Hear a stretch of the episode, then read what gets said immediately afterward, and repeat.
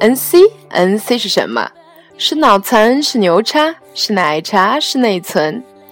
这里是认认真真玩跨界的 N C 宇宙电台，我是王宇，再不跨界就老了。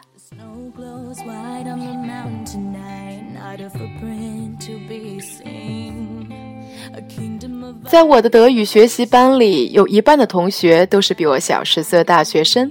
所以每次上课的时候，我都不可避免地遭遇他们拿我的年龄开玩笑。然后我非但没有生气，反倒觉得很庆幸，因为自己并没有像我的这个年龄的其他人一样被工作和生活折磨得死气沉沉。我便不禁要感叹：活着真美好。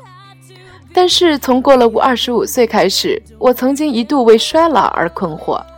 虽然我到现在都没有皱纹和鱼尾纹，但是几年前我却因为打字过多，右手的拇指得了腱鞘炎。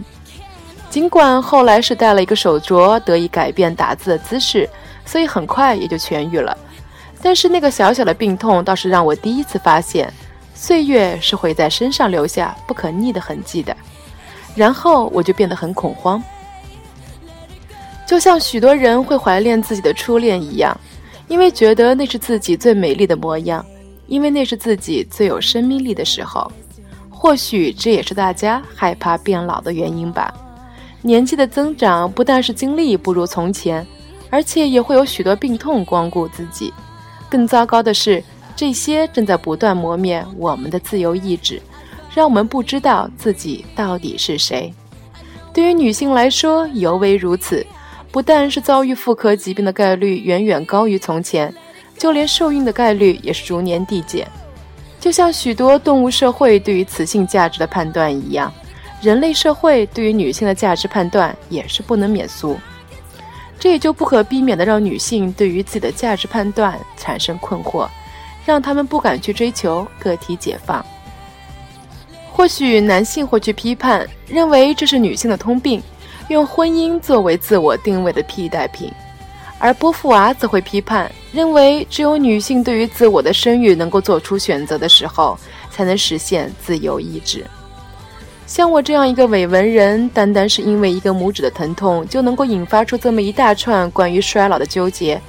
可想，我们对于衰老的恐慌，就像一个活跃的癌症细胞，伺机转移到社会思想的角角落落。但是我又转念一想，不正是因为我们都假设生命是必然逝去的，进而定义了我们活着的价值吗？毕竟我们不能像都敏俊一样活上四百年吗？自打我有了这个念头，便坦坦然地接受衰老的光顾，于是就被引申出一个边际的概念。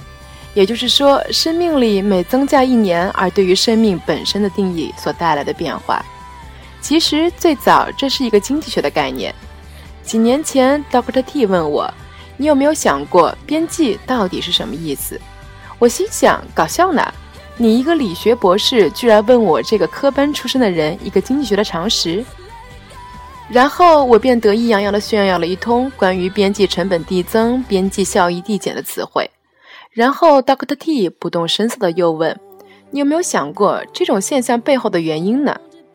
啊，这可是个数学问题啊！我确实不懂。Doctor T 看我面露难色，便说：“其实每增加一个单位和每减少一个单位，对于原来的组织结构都会带来变化。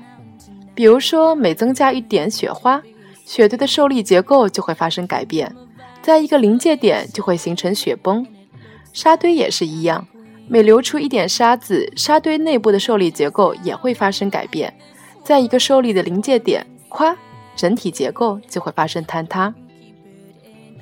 刚开始我并不太理解 Dr. T 的理论，就像我对他的许多其他理论一样，都是似懂非懂的。但是在这两天，我读到一本关于老年人的精神探索的书的时候，才突然得到了启发。我们的平均年龄已经从建国前的三十五岁增加到现在的七十五岁，除去早前的战乱、饥荒、婴儿死亡率等干扰因素，生命的形态已经发生了改变。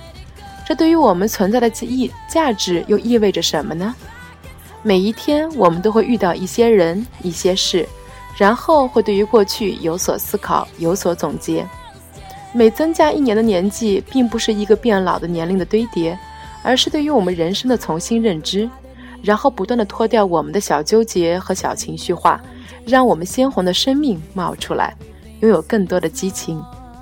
几年前，当我困惑于这种感知能力因为衰老而减退的时候，我的一个快四十岁的女性朋友告诫我：如果真的是这样，那么像我这种比你大十几岁的人还怎么活？人越老，岂不是越没得活了？听到他说了这些话，我只得自叹不如，然后对他心生几分羡慕。然而，等这些年过去了。当我一次次的自我解构，又一次次的自我建构的之后，我才明白到底什么是自由的意志，到底是什么定义了我的价值。这下我才像回到校园一般，重新拥抱生命。但是如果我们麻木于社会给我们带来的啊异化，麻木于每一天的生命的流逝，等到退休的那一刻，子女独立的那一刻，是否我们的精神世界就会像不断增加的雪堆？和不断流逝的沙堆一样，遭遇崩塌的临界点呢？亦或我们是以爱的名义，把自己的生活中所不可承受的孤寂感转嫁到子女的生活中呢？美好的情况是四世同堂，一家人和和美美；但糟糕的是，不少朋友正在遭遇的双方的父母对于自己的婚恋以及人生的严重干涉，甚至是遭遇到，甚至是造成了许多新婚夫妇离异的惨剧。或许真是衰老的堆叠，因为退休所带来的临界点的崩塌，放大了我们的代际冲突。因为人活着，总是在寻找对于存在感的满足，不是从工作上，就是从生活中。那么就别等到退休的时候，才逼着自己重新去思考自己到底是谁，到底爱什么。因为到那个时候，我们离死神死神锃亮亮的镰刀还有三十年。好了，这一期就先到这里吧。我是王宇，再不跨界就老了。